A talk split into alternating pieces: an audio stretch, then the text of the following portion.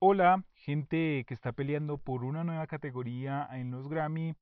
Y hola también gente que cree que ganarse un Grammy es lo mejor. Esto es la escena podcast. Bienvenidos, bienvenidas, bienvenides.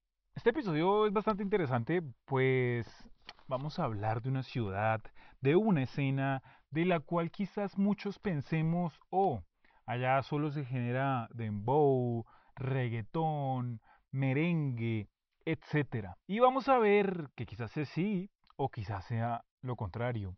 Acompañado por el gran Max de el grandísimo medio Discolay, vamos a descubrir de qué se trata esta escena latinoamericana. Obviamente, como ya saben, desde la perspectiva local, emergente e independiente. Sin más preámbulos, empecemos. Bueno, hola Max, ¿qué tal todo? Bienvenido a este podcast, La Escena. Eh, me gustaría que empezáramos, pues obviamente, saludándonos normalmente y que me contaras un poco sobre ti y un poco sobre tu principal proyecto, que pues creo que es el que más vamos a hablar aquí, que es Discolay. Es así, es así. Eh, empiezo presentándome, mi nombre es Max Cueto, muchas personas me conocen como Dr. Laxus.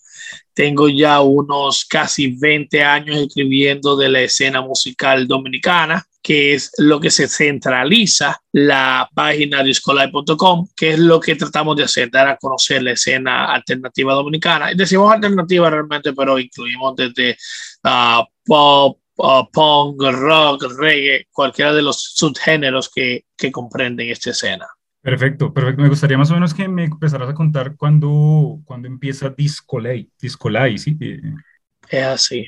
Mira, eh, antes de Discolay, yo colaboraba en una página llamada La Casetera y cuando la casetera llega un momento que va desvaneciendo, cuando llega a ese momento final, yo me quedo en el limbo, me doy cuenta que era necesario tener una página de esta índole donde la escena conociera lo que se está haciendo de manera local y me reúno con la segunda cabeza del proyecto, que es Manuel Betances, un amigo de hace mucho tiempo, que también colaboraba con nosotros en, en la casetera y creamos ya unos, ya Disco Light tiene unos cuatro, casi cinco años de creada. Se creó para el 2017.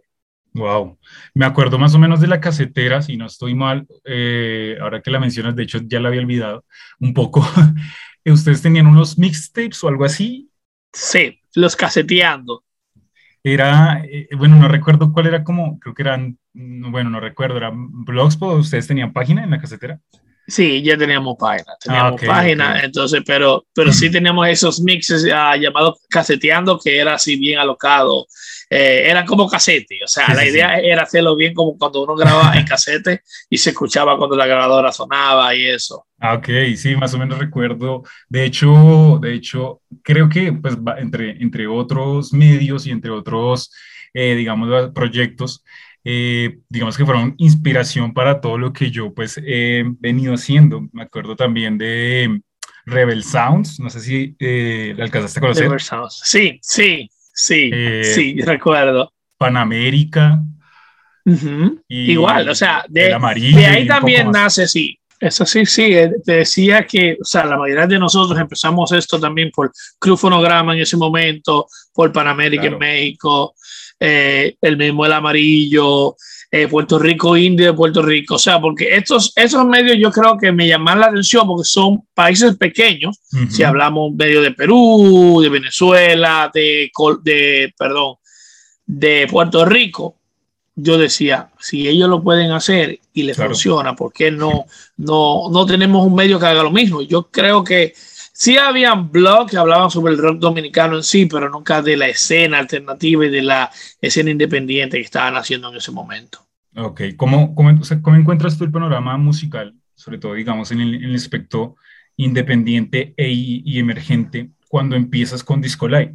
Ok, en ese momento era el momento, o sea, el momento que explotó no solamente, no, no, o sea, no solamente explotaba en República Dominicana, también explotaba en Estados Unidos de la, y, en, en todo el mundo. O sea, esas, es, esos nuevos artistas que estaban desafiando las disqueras, que ya no le importaba estar en una disquera, que ese sueño que se tenía, que había que estar en una disquera y ser comercial, ya se había muerto, y cualquiera podía hacer música.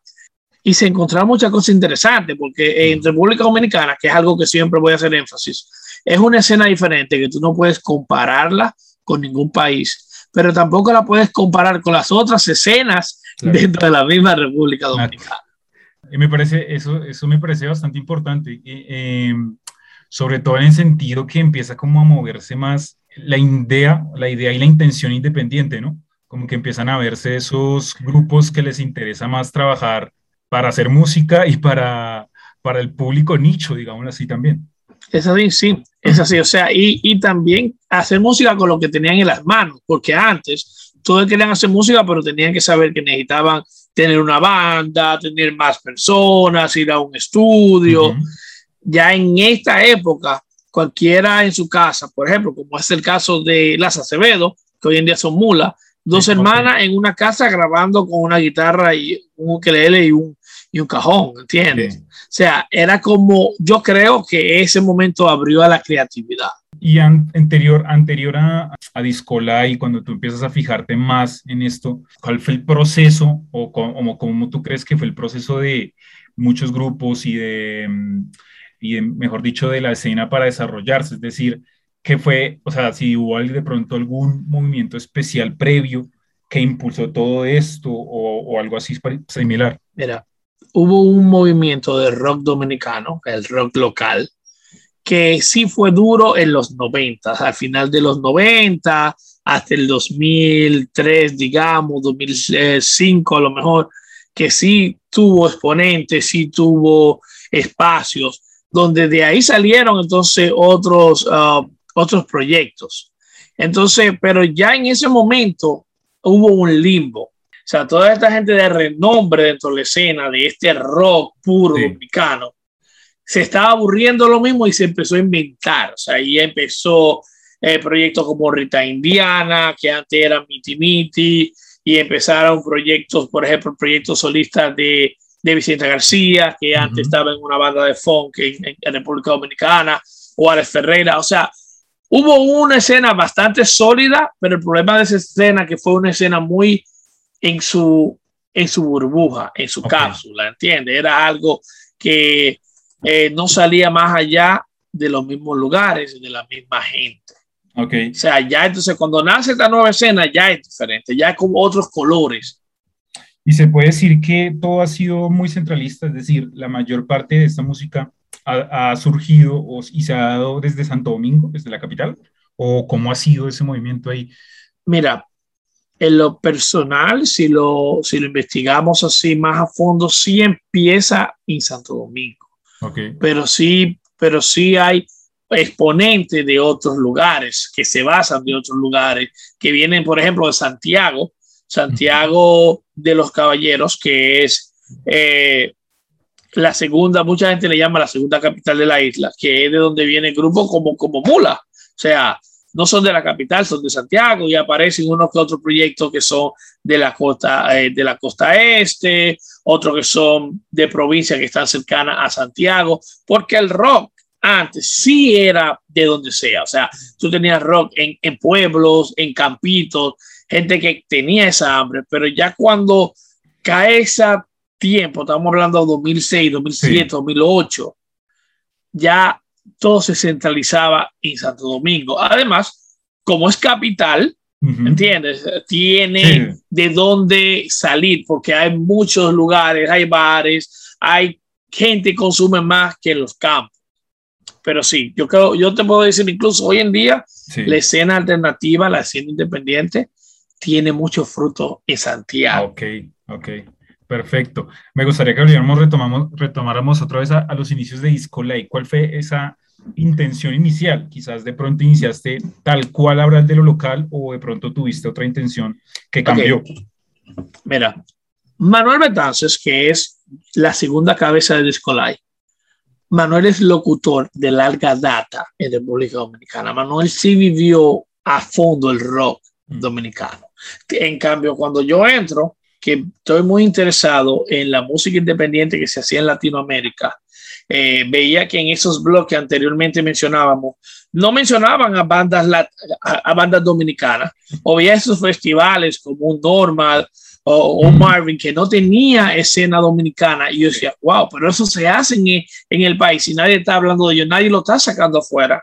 Y ahí, con, así nace Nicolai. Nicolai nace con esa hambre de dar a conocer esta gente, de seguir lo que hizo la casetera, que fui, o sea, eh, eh, que fui yo que lo inicié, de seguir haciendo lo que hacía la casetera, pero ya con más libertad, incluso agarrando un poquito de, de, de otras partes. Por eso yo siempre hablo de la escena alternativa para no globalizar un solo género, sino que sea la misma gente independiente. No, no, no nos, no nos vamos por la música comercial, no nos vamos por el mainstream, pero sí hay gente que aunque, que aunque haga, por ejemplo, un dembow, no pertenece a ese otro grupo ya popular. Entonces, desde el principio fue, esa fue nuestra señal, nuestro, nuestro camino y se ha tomado siempre. O sea, es, yo creo que uno de los medios más completos en ese sentido, comparado con los demás que han nacido. Totalmente. ¿Por, qué crees que, digamos, te parece a ti en un sentido importante o cómo hacer, cómo hacer esa, cómo darle esa importancia, mejor dicho, a esa, precisamente a esa música alternativa? Es decir, para los espectadores y para el público, cómo lograrla, por ejemplo, o cómo tú la has logrado desde lo que haces. Ok. Mira, sabes que yo siempre he pensado, esta música en la República Dominicana no tiene un apoyo. No, tú no la oyes en la radio, tú no la oyes en la prensa popular. Entonces tú dices, no es que no hay, o no es que la gente no le guste, es que la gente no conoce. Porque está comprobado, incluso se comprobó que cuando gente de la escena empezó a sonar en la radio y, empezó a sonar en lo comercial, empezó a gustar. O sea, por ejemplo, a la gente le encanta una Rita Indiana, pero Rita Indiana nunca ha sonado en la radio dominicana. Entonces, eso es lo que tú vas haciendo. Dice, ok, hay mucha gente a veces que, que, pregunta porque yo no hablo de otros artistas no dominicanos, ¿entiendes? O sea, porque yo no globalizo Disco Live a lo internacional. Y yo tengo un parámetro. Eh, lamentablemente, no se hablan de músicos dominicanos fuera. O sea, muy poco medio que habla de lo que está pasando. La gente conoce que se hace otro género más allá de el merengue, la bachata o la salsa. Entonces, por eso es mi enfoque siempre ha sido ese y enamorar a la gente que hay muchos grupos que están explotando el sonido folclórico, los sonidos y los ritmos folclóricos con toque más moderno. ¿Entiendes? Entonces, eso es algo que el día de mañana a lo mejor puede ser una línea que ahora es que hay que caer ahora que está naciendo, ahora que no es naciendo porque no es nuevo, sino que ahora que hay mucha juventud enfocándose en ello, sería muy buena idea hacerlo desde ya. Por eso yo creo que ese es mi enfoque y siempre será mi enfoque. Una vez pienso que vamos a desvirtuarnos, pero no, o sea, como te digo, tanto en la página, nosotros estamos teniendo un programa de media hora en, en la frecuencia FM en la capital, en Santo Domingo, y tenemos una colaboración en un programa radial los viernes por unos 15, 20 minutos. O sea, y, y es ching a ching, es metiéndonos poco a poco. Una vez teníamos una sección en un periódico de circulación nacional. O sea, eso es lo que hace todavía que, que Discolai siga vivo, ¿entiendes? O sea, esa hambre de que yo sé que hay mucha gente que necesita conocer esto. Es como una, los pequeños logros, ¿no? O sea, como ese... Exacto. Y como también ese esa, infiltración en lo, en lo, dentro de lo comercial y lo mainstream también. Muy importante. Sí, es así. Me parece, no sé cuál sería tu perspectiva frente a, o sea, desde, desde tu posición, hablar cómo, cómo ves tú para, para los artistas de República Dominicana, cómo ha sido esa, o sea, quitarse esa etiqueta de, de, de, la música más conocida o más popular o comercial de, de, República Dominicana y del Caribe. No sé si me explico, por ejemplo, el dembow, etcétera, para ellos lograr hacer otro tipo de músicas como rock, rap, eh, bueno, electrónica, etcétera. ¿Cómo tú has visto de pronto cómo ellos logran desligarse de eso? Sabe que eh, el que, yo siempre he dicho, el que hace esto lo hace por gusto porque no hay dinero en la escena. O sea, esta escena no es una escena popular, nadie. Eh, es difícil para ellos enamorar a la gente a la gente comercial. Pero si ellos se dedicaran a otro, a cantar otra cosa, sí lo harían, ¿entiendes? Eh, es muy difícil para ellos. Hay muchos que lo hacen más por convicción y por amor, porque realmente no es algo que deja dinero. Yo no te puedo decir que tú conoces internacionalmente un artista de la escena que no sea el mismo grupito. O sea, yo te puedo mencionar eh, Vicente García, que, que, vive en Colombia. Salió de aquí y hizo su número allá, hizo su, su, su carrera allá. O Mula, que por ejemplo, Mula tiene un sonido urbano, tiene algo de dembow, tiene algo de electrónica, pero todavía tú lo escuchas y tú no lo puedes comparar con nadie que haya, que, que esté haciendo eso, ¿entiendes? Total. Entonces, para ellas, en otros países son sumamente conocidas. en República Dominicana, que no fuera fuera de nosotros, nadie la ha sonado en la radio. ¿Entiendes? o sea que es, es, como difícil para ellos y ellos saben que es difícil. Hay muchos que tienen ese sueño de romper. Eh, y como te puedo mencionar, un Richie Orias también que viajó a Colombia un tiempo, que ha hecho un nombre, que ha grabado con Eduardo Cabra, por ejemplo, como productor, fue nominado a un Grammy. Ese es el sueño de muchos de ellos, ¿entiendes? O sea, poder tener eso, no vender lo que, lo que hacen, no vender su alma, como dice mucha gente, que eso también es, es disparate, ¿tú me entiendes? O por ejemplo, hacer como un Alex Ferreira, que Alex Ferreira también es uno de los nombres dentro de la escena más conocidos, eh, vivió en España, se fue a México, ha grabado con Natalia Lafourcade, con Jimena Sariñana y ha tenido como esa fama. Y yo siempre he dicho, Alex hizo, sí hizo el sueño del rockero dominicano. salió, salió un día, hizo una canción, un video en vivo con Fito Páez o con Dressler. Tú me entiendes que para mucha gente es un sueño para el dominicano, perdón. Y lo hizo. Okay. ¿Entiendes? O sea que yo creo que es más por cabezú. Yo siempre he dicho, aquí nosotros tenemos una, una, un dicho, una frase que dice como vivo por cabezú, o sea, por, por cabeza dura. Por, yo creo que, que el músico dominicano, el artista de la escena, sigue haciendo música para la escena independiente por cabeza dura. Ok. terquedad también puede decirse. Por terco, exacto. ok, ok. Me gustaría que entráramos un poco más en cómo es, ya que estábamos hablando hace un momento de, de, de, de que se puede decir que, que, la, que el lugar principal de, de, la música independiente, o mejor dicho, de la escena dominicana de Santo Domingo.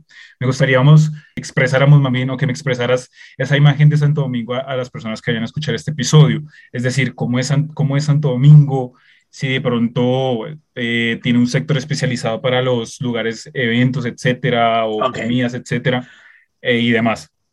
Mira, lo primero que vamos a explicarle, Santo Domingo es la capital de la República Dominicana eh, este círculo musical, lamentablemente, está dividido dentro del clasismo. Y cuando digo dividido dentro del clasismo, es difícil explicarle a las personas, me imagino que en otros países también funciona así. Eh, no es la clase del barrio que toma este tipo de música. No es la clase del barrio, para eso está el dembow, para eso está la bachata, la salsa. Yo creo que somos, y vuelvo a repetir la palabra, los cercos, los cabezaduras, que apostamos a eso. Mayormente, si, vas, si van a San Domingo algún día, preguntan lo que es la zona colonial. La zona colonial es como eh, esta, esta ciudad antigua que tiene la mayoría de los países que, que fueron colonizados, o esta zona rosa, como en otros países le llaman, donde tú vas a encontrar barcitos, restaurancitos, eh, calles de piedra y eso, y ahí es donde esto se mueve, se comercializa más ahí. Okay. ¿Entiendes? Porque ya más gente de, de más abierta al tema, eh, qué sé yo, te vas a encontrar con gente con culturas, con culturas semejantes, que rastas, que rockeros de más, eh, de más tiempo eh, y todo eso. Entonces, en la zona colonial sí encuentras lugares para ver estos shows. Okay se, se, se, juntan lo que nosotros decimos a veces, todas estas sectas musicales, ¿entiendes? Eh, pero sí, eh, Santo Domingo siempre va a ser como el epicentro de la música alternativa por eso mismo, porque como eh, dentro de aquí no estamos hablando que no es una clase de, no es un barrio, no es, no es lo arramal, ¿entiendes? Pero mucha gente de afuera ha entrado a, esta, a este ser, a este círculo. Eh, por eso mismo, o sea, con ganas de, de tener más oídos. ¿Tú consideras que es fácil o que de pronto en un, en un, en un, en un mediano plazo o quizás en un largo plazo se, se puede hablar de una sostenibilidad en esa escena? Es decir, eh, que los grupos puedan está rotándose, bueno, incluso dentro, de, principalmente en Santo Domingo, en esos lugares especializados de música, etcétera, y también de pronto salir cerca, o es muy complicado? No, ok. El problema es que no tenemos muchos lugares que acepten esta música. Okay. Eh, dentro de la zona a lo mejor tiene cuatro lugares, tres lugares. Eh, por ejemplo, nosotros como Nicolás eh, hemos hecho eventos y actividades y tienes que hacerlo en la misma zona. Tenemos un lugar legendario ya llamado La Espiral, sí. que La Espiral es, es, es como la casa de la música alternativa, de la música independiente y te da facilidades. Entonces es difícil, por ejemplo, una banda de rock no va a tocar en un barrio, muy difícil. Ok. ¿Entiendes? Pero sí hay gente que lo han hecho, hay gente que han roto, han roto el parámetro. Por ejemplo, en el caso que hay una banda, tenemos una banda que mezcla palo, palo y gaga. Eh, para los que no conocen, son músicas, son sonidos, ritmos autóctonos dominicanos heredados por nuestra herencia eh, africana, bien parecido a lo que le llama la bomba o la plena en Puerto Rico, por ejemplo, esa, esa cultura afro que tiene Colombia. Imagínate que esos ritmos, que también se hizo mucho en Colombia, para poner a Colombia como ejemplo, sí se tomó, se hicieron más modernos, se hizo un más electrónico, más rock. Entonces tenemos un grupo llamado Con Con Quemado que mezcla el punk con lo que es el palo y el mambo y tocan en mercados, en mercados donde tú sabes que es difícil porque es otro tipo de público. Tocan en, en, en ferias eh, de productores. O sea que sí hay que romper para, para mantenerte, para mantenerse en esta escena, hay que romper con lo monótono, ¿entiendes? Hay, hay, que, hay que tratar de trabajar con, con personas específicas o si no romper con lo, con lo que ya está establecido. Es difícil para una banda eh, ir a barrio, pero por ejemplo, hace unos días hubo un artista local, la marimba, que se presentó en un lugar de San Pedro, que para mí fue una sorpresa. O sea, se, se trata de buscar eh, estos lugares, se trata de, de, abrir esas puertas, porque también depende mucho de la propuesta. O sea, estamos hablando de esta propuesta de fusión, tienen esa facilidad que como suena un poquito a merengue, como suena un poquito a música tropical, la gente la agarra con más facilidad.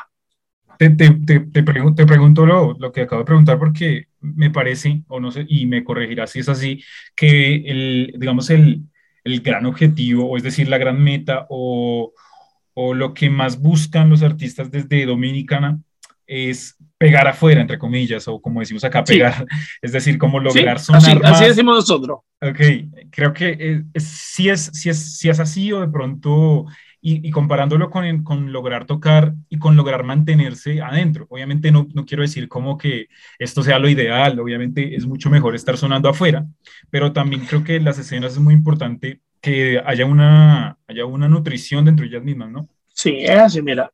Eh, allá se ha dado la tarea o el mito de decir que si tú quieres triunfar, tiene que salir, porque fue lo que le funcionó a uno, dos, tres personas.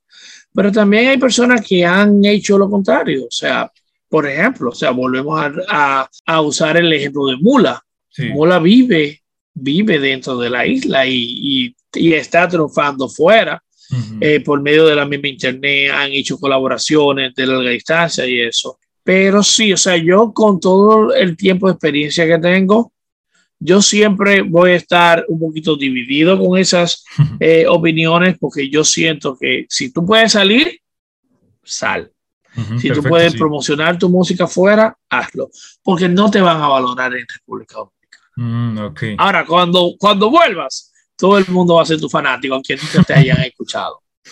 O sea, ese, tenemos ese complejo, nosotros decimos el complejo de Guacanagariz.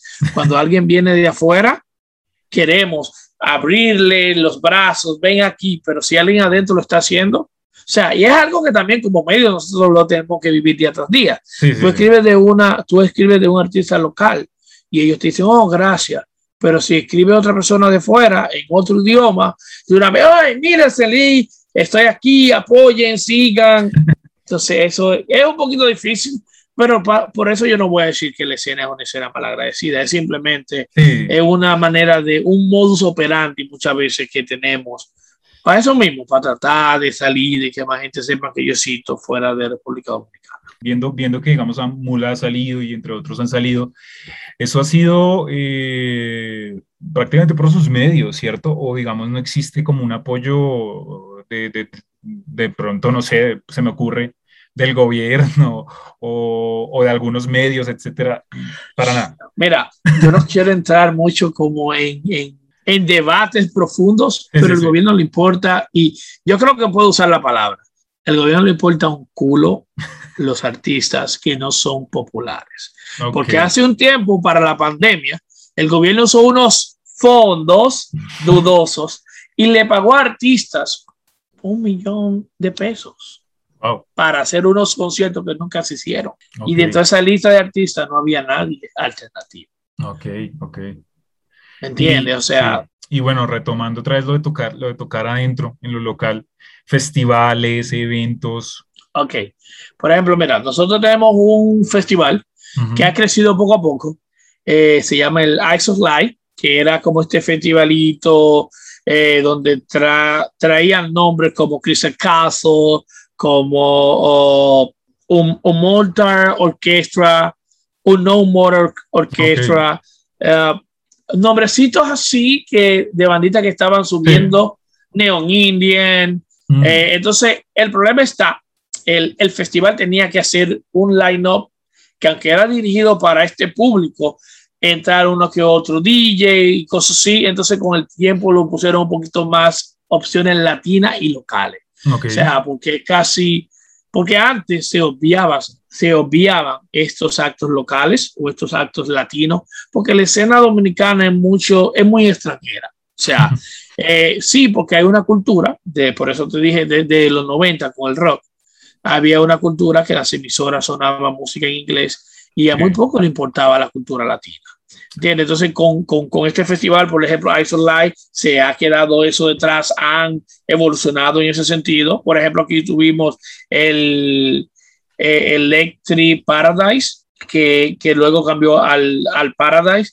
Sí empezó a traer bandas latinas, trajo una Javiera Mina hace unos años, por ejemplo. Entonces, también las bandas, a veces cuando traen bandas internacionales latinas, siempre suelen ser las mismas. Eh, aquí hay una banda, creo que venezolana, eh, que, que, parecían fijos aquí tocando a cada rato, ¿tú me entiendes? Y era porque eso es lo que se consumía en la radio. Claro. Eh, ahora hemos olvido el nombre de cómo se llamaba. Raguayana. Pero era, o sea, no, no, no, no. Raguayana sí ha venido, sí ha venido unas tres, cuatro, cinco veces. Pero hablando de una banda así bien típica de la que canta El último polvo. Eh, No sé si sabe ya de quién te estoy hablando. No, no, la verdad, no, no, no, no, no, no descifro. No, no, no, son, son venezolanos. lo vamos a buscar ahora mismo, lo vamos a buscar. es lo bueno del tiempo. Eh, caramelo de cianuro. Ah, ok, ok, sí, sí, sí, sí. Sí, o sea, entonces también, o sea, eh, eh, eso es como, o por ejemplo, un, qué sé yo, o sea, esas son las bandas que fácilmente traían, pero se sé, o sea, nosotros hemos tenido muy buenas bandas afuera de la escena alternativa, o sea, estamos hablando que aquí ha tocado Steam, Duran Duran, o sea, hay muchas bandas grandes ya viejas de larga data que sí tienen ese favoritismo porque ya son mainstream, son populares y mayores, pero dentro de la escena sí eh, eh, indie, qué sé yo, o sea, aquí una vez tocó allá, perdón, tocó Frank Ferdinand y yo me sorprendí. Wow. ¿Entiendes? O sea, tocó, eh, yo creo, yo creo que, que eh, también tocó una de esas bandas malas, eh, Maroon 5, ¿me entiendes? Pero, pero sí, es, es como raro. Y yo creo que lo que hace uh, esta, esta gente de Light, la gente de Michu, sí. es hacer un line-up así, como que todo el mundo le pueda llegar y nadie le moleste. Como aquella vez, por ejemplo, que pusieron un line-up a Rita Indiana y luego a Crystal Caso. O sea, ah, okay. cuando se fue Rita Indiana, yo creo que se quedaron muy pocos a ver a Crystal Caso. Pero te pueden meter.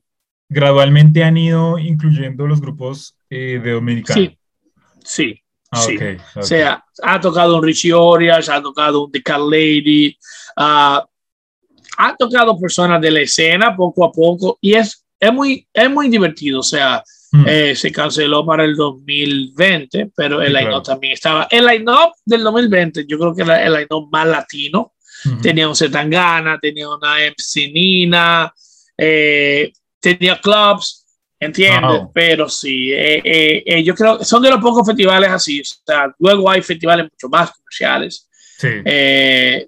Pero sí, sí, hay festivalitos así. Por ejemplo, o sea, también la gente no se olvida, en nosotros poseemos, y me gusta siempre recordarlo, uno de los festivales de música pesada más viejos dentro de la isla. O sea, es un festival que tiene más de 10, 15 años haciéndose, de solamente bandas locales. Wow, wow. O sea, y haciéndose todavía. ¿Y pero es metal o es...? Es, es metal, es, es metal. Eh, se llama Destrucción Masiva, el nombre lo dice todo. sí, totalmente. Pero sí han contado con bandas eh, de nombres grandecitos, ¿Tú me entiendes? Aunque sean locales, por ejemplo, una Armada, la Armada, que es una banda que, que está, es bien famosa aquí en Estados Unidos hoy en día, es una banda, ha sido eh, cerradores, han tenido uno, dos, tres bandas de España o, Venezuela, ¿entiendes? O Colombia, creo. Pero sí, es, es poquito a poquito, es una, el festival es muy interesante realmente. ¿Y cómo, y cómo es ese, cómo es, cómo es ese ambiente, o bueno, cómo es cómo es la, la perspectiva, no, cómo es em, la, el estado, el estado de esos, de esos otros nichos que precisamente acabas de, de mencionar, como el metal, el punk, eh, no sé, el hardcore. el eh, metal es uno de los más duros aquí en, República Dominicana, porque el metal tiene muchos seguidores de hace mucho tiempo y hay muchas bandas de metal, pero como te digo, o sea, para ahí está la mejor muestra, un festival que tiene más de 10, 12 años realizándose, porque tiene gente que sí quiere ver estas bandas, ¿entiendes? Eh, son bandas locales, bandas muy buenas, o sea, yo que no estaba dentro de la escena pesada, te puedo decir, son bandas muy interesantes, porque también el festival ha tenido sus curiosidades, una vez hicieron, en una de las ediciones, metieron a Richie Orias, que no es metal, no es pesado, pero viene de la escena. O sea, él viene, antes tenía una banda, yo creo que esa fue la mejor excusa. No, porque él una vez tocó una banda punk y por eso, ah, o sea, ¿entiendes? Pero, pero también se presentó con, con Quemado ese año. Está hablando de una banda que mezcla eh, merengue con, con punk, ¿entiendes? O sea, sí han pasado sus cositas como raras, sí, sí. pero divertidas al mismo tiempo. Bueno, genial. Eh, eh, me, me, me, encanta que, porque de pronto, de pronto otra vez para establecer de pronto uno como lejano de la música dominicana, incluso, incluso como persona medio interesada en lo alternativo, uno piensa, bueno, voy a poner dos ejemplos, la persona, la persona normal, común, poco interesada, digamos, en la música o profundizada en la música, eh, se imagina que República Dominicana es, eh, pues, por lo trópico, eh, merengue, salsa, si acaso reggaetón. Bachata. Bachata. De pronto uno más enterado, pues piensa en fusión, ¿sí? Piensa en electrónica con bachata, electrónica con merengue, pero me encanta saber que, que hay un espectro más grande. Y, En el sentido de que también hay punk, también hay rock, también hay, bueno... Hay electrónica también, bastante, sí. Genial, genial. O sea, me, me, gusta mucho porque eso me hace compararlo eh, en un sentido con Bogotá, pues porque, porque creo que hay una gran variedad de, de, de sonidos y que, y que, muchas veces se mezclan, es decir, eh, y, que, y, que, resultan en fusiones. Me parece muy chévere porque, pues hablando, no sé, con, en, el, en el episodio anterior hablábamos de Ciudad de Guatemala y digamos que ese es uno de los, de los, de las falencias, que hay pocos grupos y que, y que además son muy estrictos en, en su sonido, es decir, rock, es decir, o, o son puro rap, etc. Y, y, creo que la parte de la fusión permite como, como también una posibilidad de sonar más, ¿no? Exacto, sí, no, tiene, o sea, da esa facilidad de que puedan llegar a otros lugares. También hay artistas que han tratado, o sea, por ejemplo, nosotros tenemos ejemplos de artistas mainstream que han tratado de entrar dentro de las fusiones y de lo alternativo y no le ha funcionado. O sea, entiendes que, que también es una facilidad, te da facilidad, pero al mismo tiempo tú tienes que saber cómo va a usar eso a tu favor. Total, total. Y bueno, em, ahorita, ¿cómo, ¿cómo afectó también la pandemia a, a, la escena? Es decir, me imagino que obviamente, me imagino los lugares cerraron en su mayoría. ¿Y, y cómo tú viste eso? Que, cómo, ¿O cómo los grupos sobrellevaron esto? Y también tú desde Discolay también, ¿qué hiciste?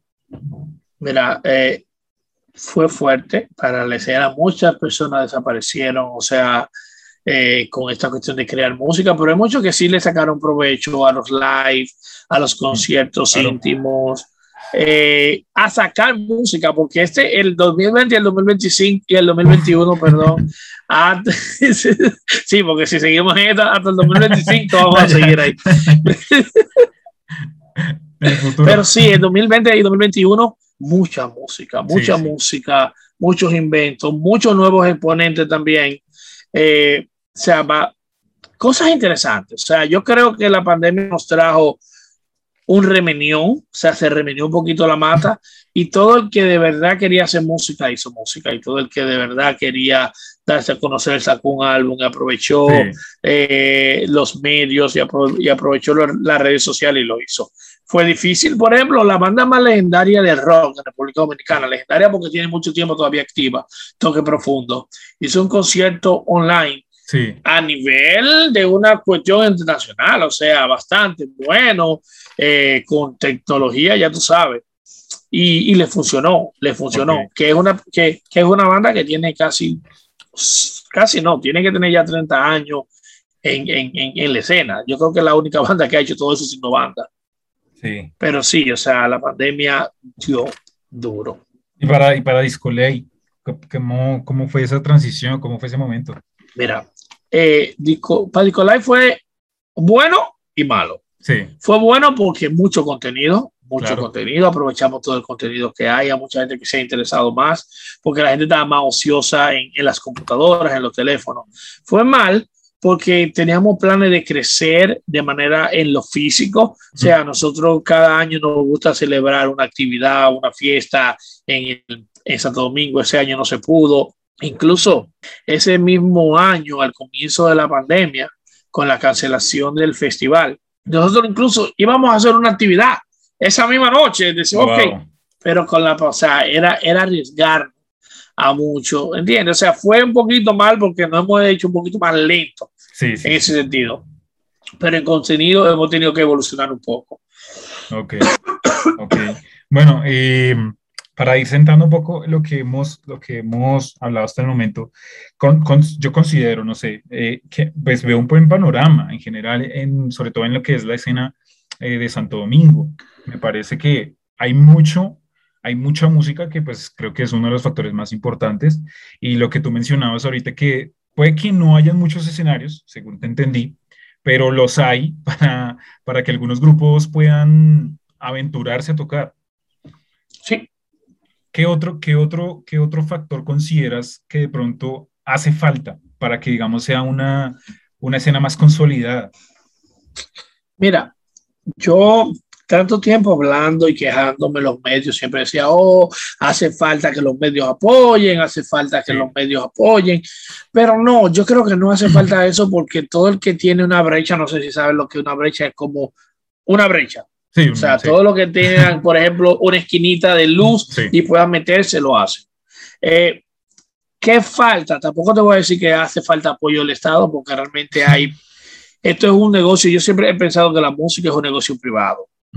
Y antes también solía culpar al público. Yo decía, hace falta público, el público no apoya, el público no sigue, el público... Yo lo que siento que hace falta más a que el artista independiente empiece a agarrar o enamorar otro público. No otro género, otro público. O sea, que pasa a entrar, entrando poco a poco, porque si hay gente que lo ha logrado, sí. se puede lograr.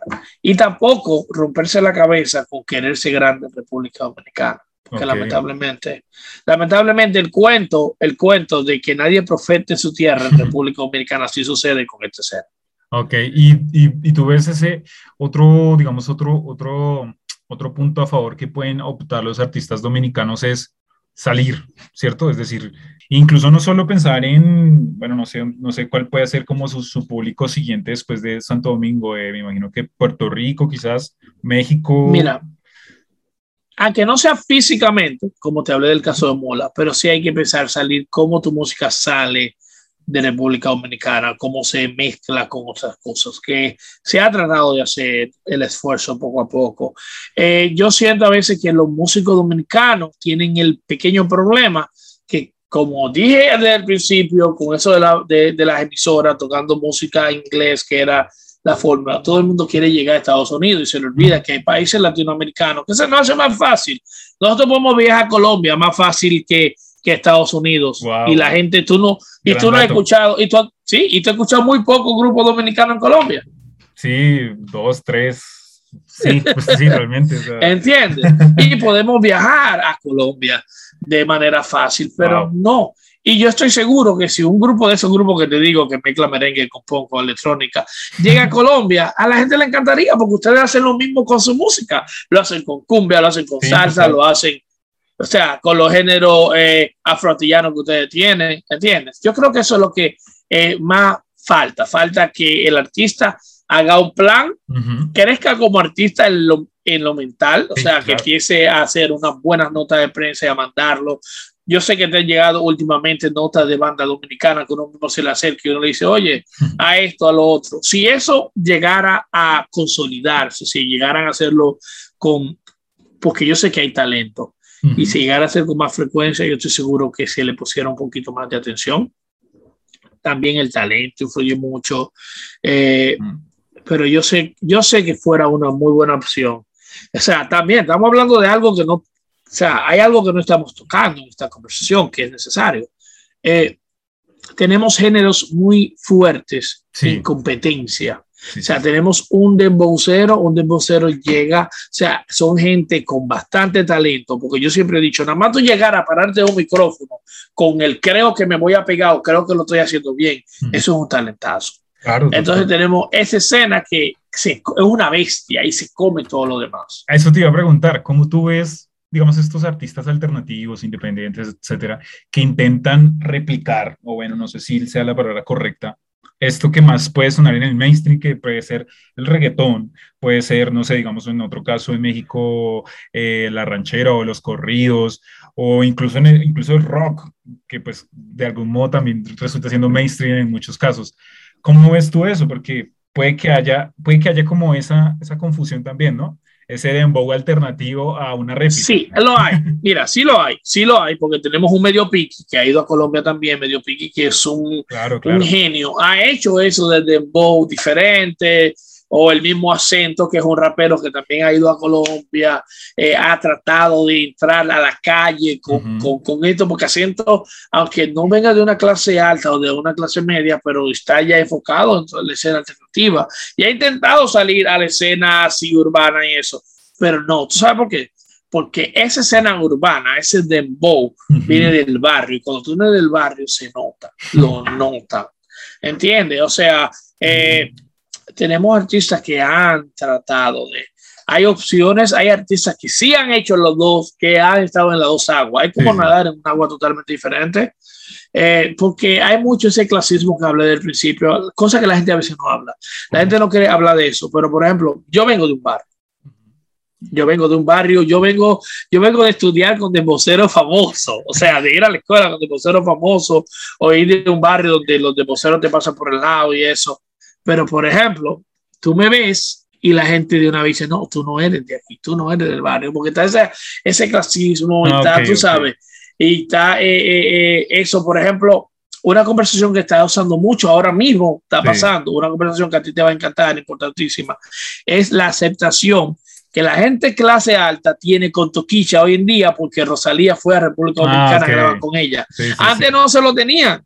Antes decían, está loca, está depravada, eh, de todo. Pero como ven a J Balvin llegando a República Dominicana y ven a Rosalía llegando a República Dominicana. Exacto. Y no solamente eso, y voy a usar un término que no me gusta usar, también es de qué peso son las personas que están yendo. O sea, es algo que si tú te pones a estudiar, tú te das cuenta. Sí, sí, sí. no está yendo ningún negrito. Entonces, eso no, no, o sea, suena feo, suena mal, pero es, es la realidad. Por eso es que, que, ahora la gente del medio dice, wow, Toquicha es una dura, wow, el alfa es un duro. ¿Entiendes? Sí, sí, sí, total. Es como esa... A lo mejor...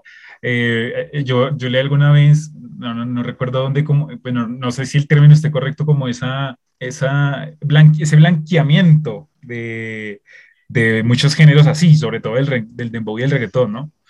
Sí, sí, y mira que yo a veces no creo mucho, o sea, hay, muchos, hay muchas teorías que usa la gente que yo no comparto, como eso de apropiación musical. Yo no creo en apropiación musical porque yo siento que la música no tiene dueño, la música es libre. Puede nacer en África y cantarlo en español, ¿entiendes? y no quiere decir que él quiere ser africano, o no quiere decir que, que un africano que hace español por cantar coplas flamencas. O sea, la música vuela sola. O sea, por eso es lo que apropiación musical, apropiación cultural. ¿Entiendes? o sea, es como cuando hablando... muchos de los grupos de rock latino pues, em, emularon el rock. Pues ahí está la palabra, Stereo, etcétera. Sí, sí. Ahí está. No, y, y, y, como le digo a la gente, yo no creo en apropiación cultural. En Argentina hay rasta. sí, sí, sí. Y muchos. O sea, si ellos, sí, si ellos quieren hacerse dreadlocks y eso se la hagan. En España hay gente con velas, o sea, y estamos hablando que eso es cultura negra. O sea, que eso vuela también, la música por igual. Entonces, esta gente no es que se quieren apropiar, que hay gente que dice que sí, que Rosalía es un colón y Toquiche es una nacaona, pero tú sabes, tú sabes algo, que yo siempre se lo voy a dar. Sí. Toquiche está haciendo su dinero y los de están haciendo su dinero y a ellos lo que menos le importa es que tú le vengas a decir que ellos se están vendiendo. No, realmente. Porque cuando no lo hacían, cuando no lo hacían no tenían peso. Total. ¿Entiendes? Pero sí, es, eh, eh, eh, es, muy interesante hablar de estos casos en la escena y de hablar cómo a veces las clases sociales pueden hacer que algo sea escuchable o no. hay mucha gente, por ejemplo, a veces tú te pones a, a, a calcular. Mira, te voy a poner una tarea mucho más en la música popular. Tú te pones a calcular cuántos negritos merengueros famosos tú conoces y vas a calcular que hay cinco negritos famosos cuando República Dominicana es un país que somos negros todos. Cierto, total, total. Sí, sí, sí. Eh, eh, eso, es, eso, es, una. eso es un, eso, sí, eso es un punto demasiado fuerte y demasiado. No, y la escena, y, y la escena alternativa no se salva de eso. total, total. Eh, de pronto cambiándote un poquito el tema y ahorita que, que, que, y creo que esto va a gustar bastante porque el de dembow ahorita es como lo más.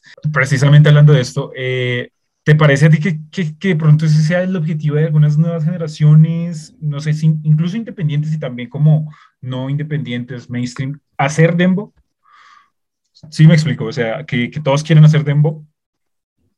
Porque es lo que se pega fácil, es lo que le gusta a la gente. Ok, calcula, calcula que las personas que escuchan rock, right, es una porción muy pequeña. Sí pero lo que escuchan Dembow lo oyen en toda la isla completa. Claro. Yo no, yo, yo no voy a querer estar de que bregando de que con punchi punchi electrónico. O, no, yo voy a querer estar bregando con Dembow. O sea, y es algo, y es algo que aparte de, tú tienes que tener suerte. Una suerte, tiene que tener una suerte, tiene que tener, porque hay artistas que, que se le invierte dinero, son talentosísimos y no salen de ahí. Ahora hay otros que agarran una pista, un beat viejo en una casetera y empiezan a cantarle arriba, tu mamá, tu mamá, tu mamá. ¡Wow! El éxito. ¿Tú me entiendes? O sea, es, muy interesante, sí, es verdad. Hoy el dembow es más pegado. El dembow le ha comido los caramelos al merengue, le ha comido los caramelos a la bachata. ¿Entiendes? Sí, porque pues, se puede pensar en un sentido de que ese sea también un objetivo eh, porque puede que vayan excelentes, digamos, guitarristas, pero ellos sepan ese truco, o ellos sepan que, que el dembow es lo adora y, y, que ese sea como su, su, su, frente, ¿no? Sí, o sea, mira, yo voy, a, yo voy a citar una película dominicana donde uno personaje dice, el dembow es la bestia. Eh, es excelente. ¿Entiendes? O sea, va a ser difícil. Yo he aprendido con el tiempo a valorar lo que se hace en el dembow. Hay mucha gente que no lo quiere entender así. Justamente había una conversación hoy, esta mañana, con, um, aquí se hace una actividad de jazz en Santiago, se llamaba lunes, lunes de jazz, donde se hacía en el teatro, en el teatro del Cibao. El teatro del Cibao, por lógica, como uno de los teatros más grandes, es auspiciado por la Secretaría de Cultura, pero ya no hay fondos para eso. ¿Me entiendes? Entonces la gente decía, oh, o sea, el, el, escritor de este artículo en el periódico decía, han cambiado la música de verdad por el dembow. Mm. Y yo decía, yo odio cuando la gente dice la música de verdad. Y yo era uno de los que decía eso. Ah. Pero tú sabes lo difícil que es hacer un dembow y que te suene. Ok, te invito a cinco dembow. Intenta lo que la gente lo. O sea, no es tan fácil. No es para cualquiera, no es para cualquiera. No, tú tienes que tener gracia y en la gracia está a lo mejor ese arte. Cuando la gente dice, yo no le veo nada de artístico, no le veo nada de arte, al, lo mismo decían del rock.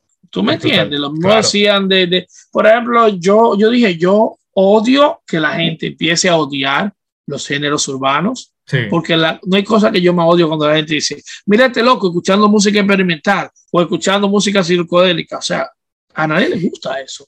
Porque es lo que me gusta. sí, total, total.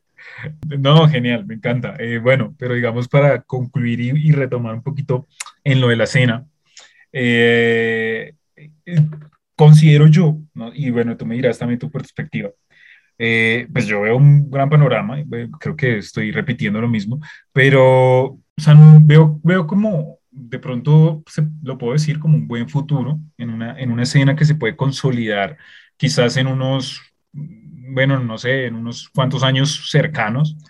Y ¿100 años? no, no, no, creo que tantos, no creo que tantos. La idea es que la idea es que las escenas se concilien entre sí, en sí mismas, y pues no en tanto tiempo.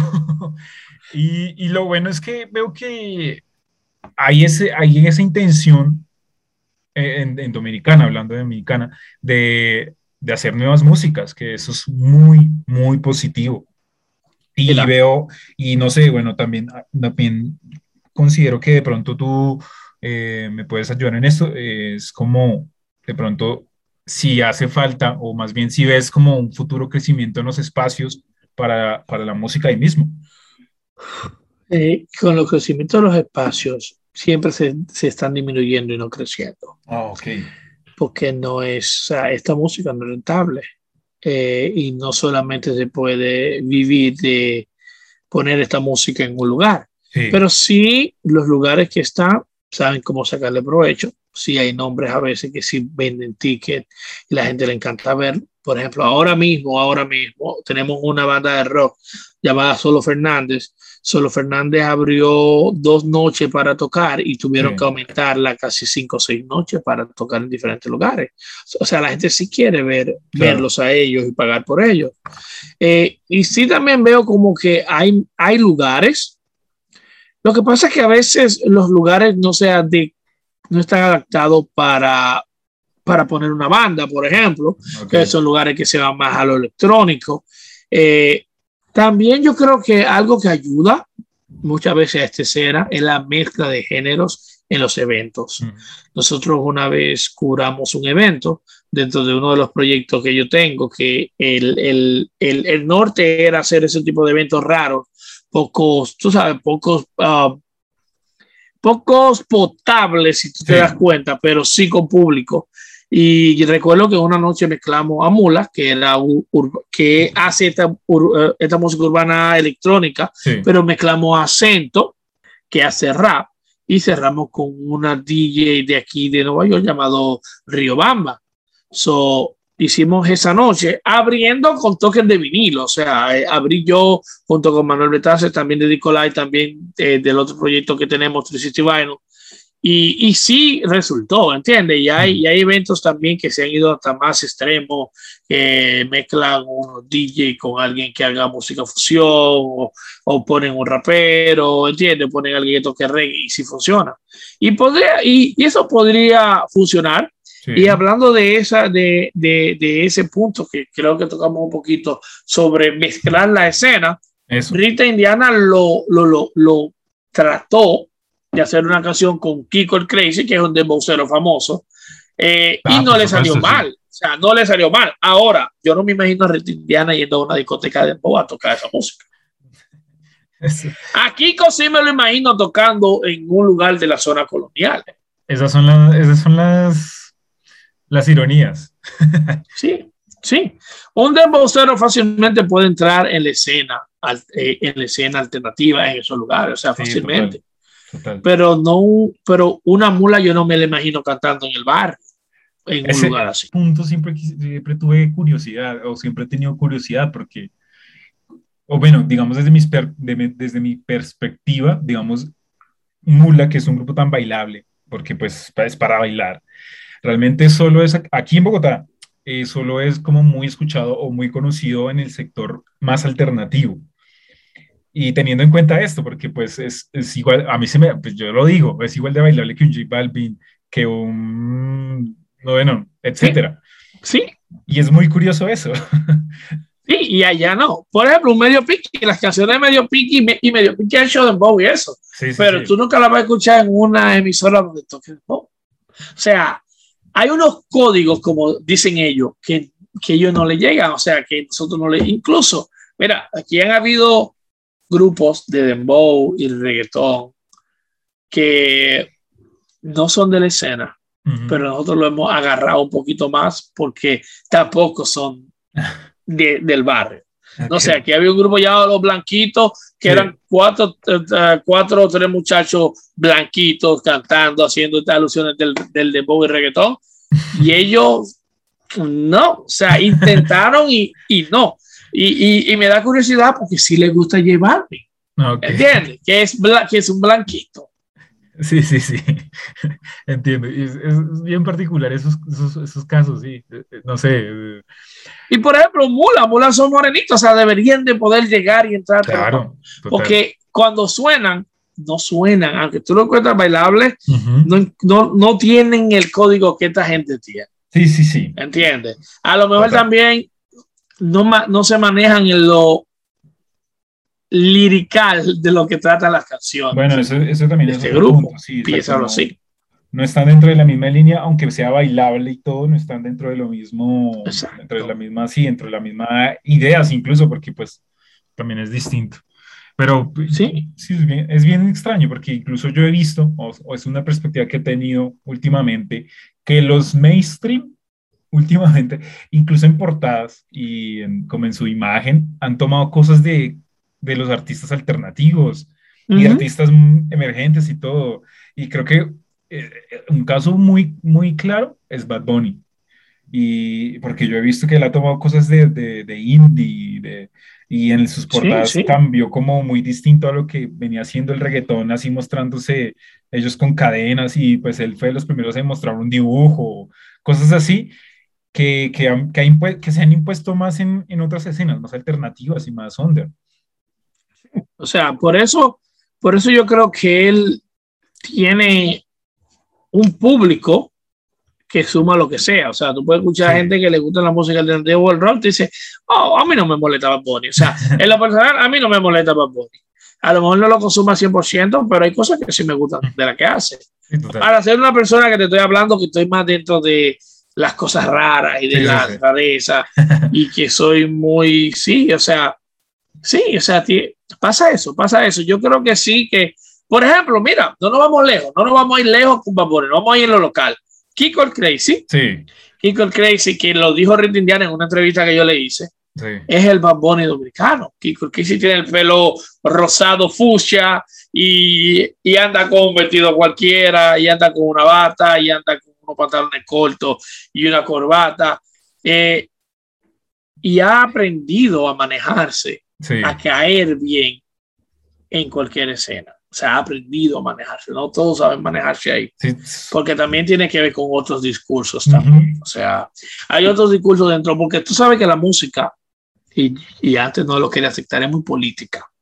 Es muy política y es muy de táctica. ¿Entiendes? O sea, aquí hay artistas que a la escena alternativa no le llega por su discurso, no por su talento, por su discurso. Toquicha tiene esa facilidad de que le va, le llega a las dos escenas. Cierto. Porque estamos hablando que pertenece a una comunidad LGBTQ donde se centraliza muchas veces en la escena alternativa. Sí, sí, sí. ¿Tú me entiendes? Más allá de la escena urbana. Es cierto. O sea que ahí hay muchas cosas que se juegan difícil. Por eso te dije desde el principio, te dije, la escena alternativa dominicana no se puede comparar con ninguna escena porque es rara.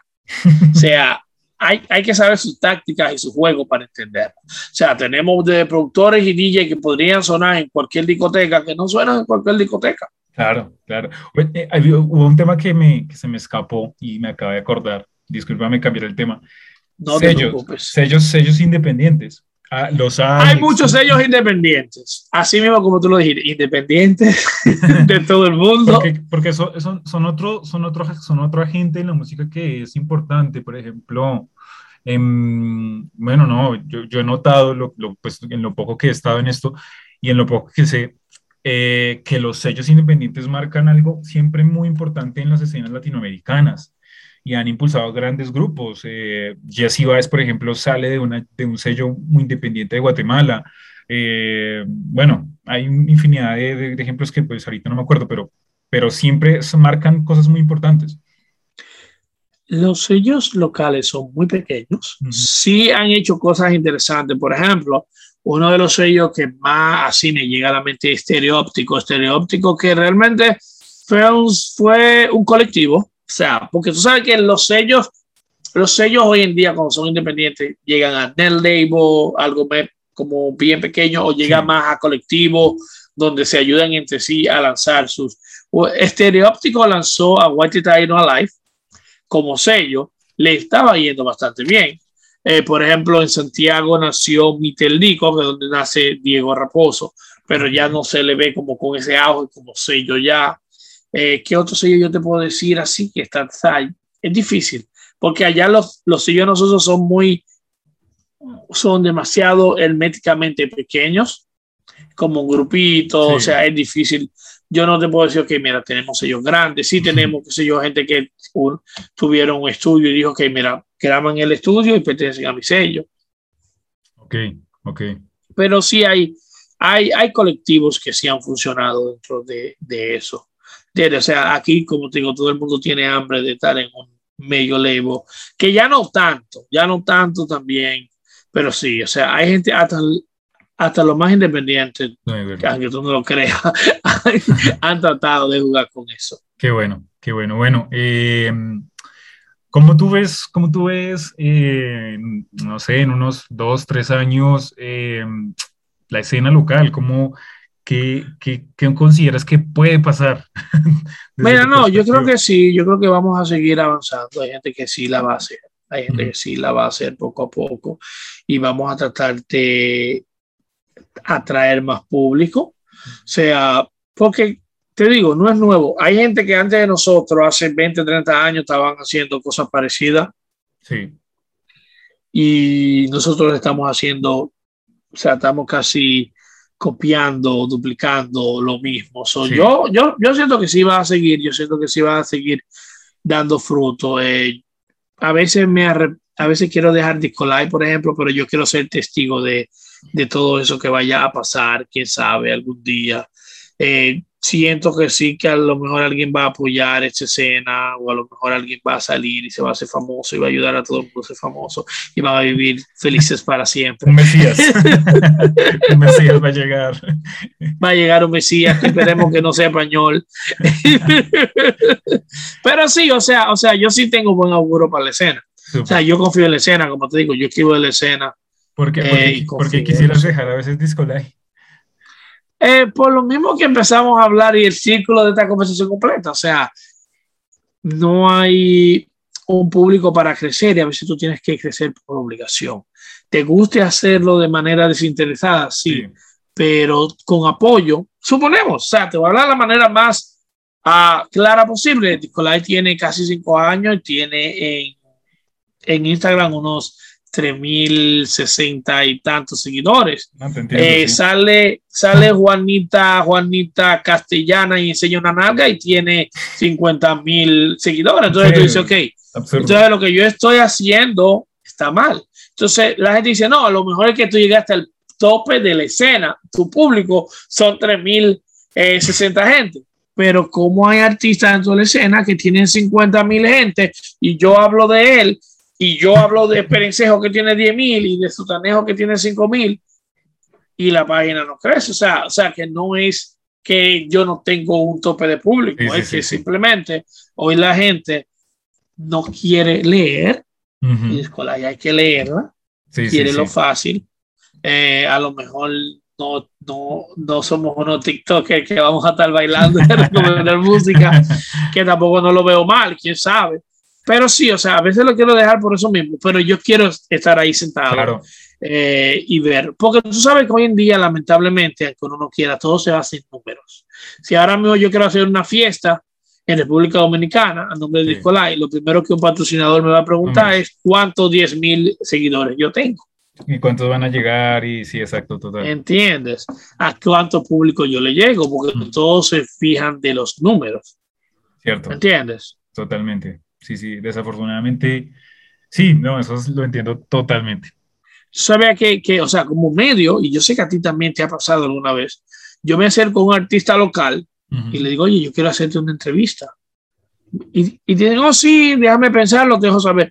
Va, mira tu número y dice, mira, eh, no, estoy ocupado, pero realmente, o sea, gente que me han tenido la confianza me han dicho, es que tú tienes menos seguidores que yo.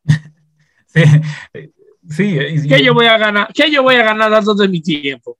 Hay gente que no, hay gente que sí han sido entrevistados por nosotros, siendo populares y le ha ido bien.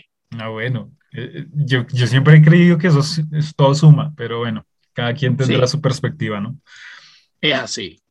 Eh, Max, ¿no? Eh, bueno, ¿cuál puede ser el mensaje para el público? Para, apoyen lo que tienen, apoyen lo que tienen y rieguen lo que tienen, rieguen. Así como el vecino le pone un dembow todo el día, haga el amigo, invítelo, mire, vamos a ver tal banda o sigue tal página. Eh, ¿Te gustó eso? Métele allí, métele allá, porque si nosotros tenemos que consumir lo que oye todo el mundo, haga lo mismo. O sea, yo siento eso, yo siento que somos, somos como estas cajas donde metes muchas hormiguitas, tú metes dos, tres, cuatro hormiguitas y al mes tienes 100 y 200. O sea, yo siento eso, puede ser. Yo creo que yo todavía soy de los que vivo en el universo de Disney, so yo tengo fe de que podemos crecer.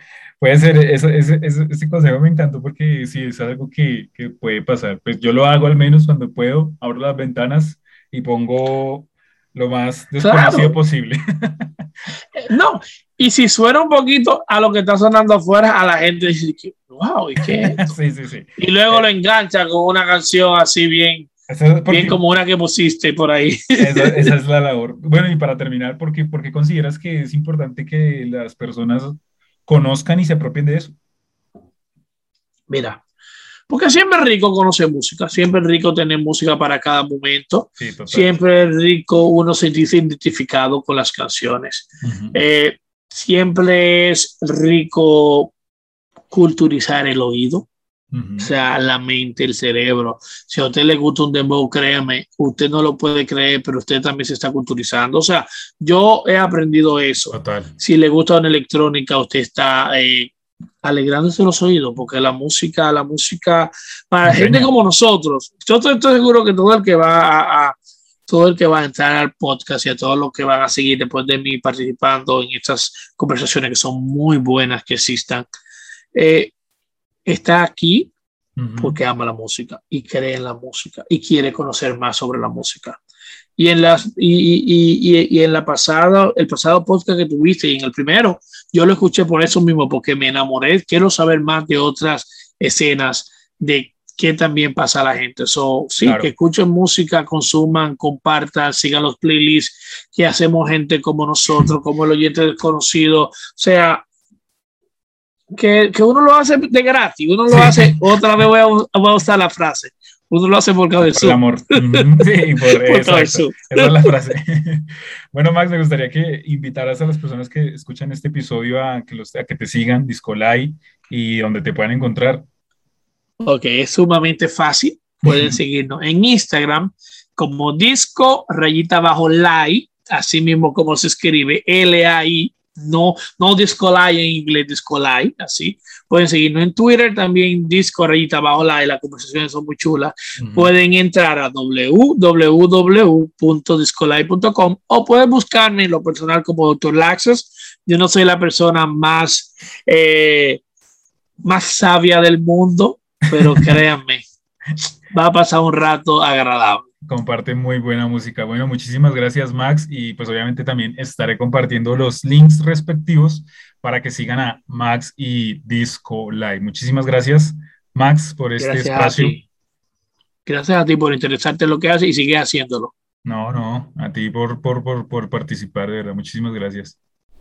Espero les haya gustado saber un poco más sobre la escena de Santo Domingo y República Dominicana. Espero nos hayamos dado cuenta que es más de lo que creemos. Si llegaron hasta este punto, así lo hayan adelantado o si así lo hayan acelerado, no importa, les agradezco infinitamente. Pero recuerden que la conversación sigue en redes, por eso los invito a seguirme en Facebook, TikTok, YouTube, Instagram, Twitter, YouTube, bueno, donde sea, en Internet como oyente desconocido. Nuevamente les agradezco y los invito a compartir, darle me gusta y demás cosas que exige la modernidad. Nos escuchamos en una próxima y que viva la música.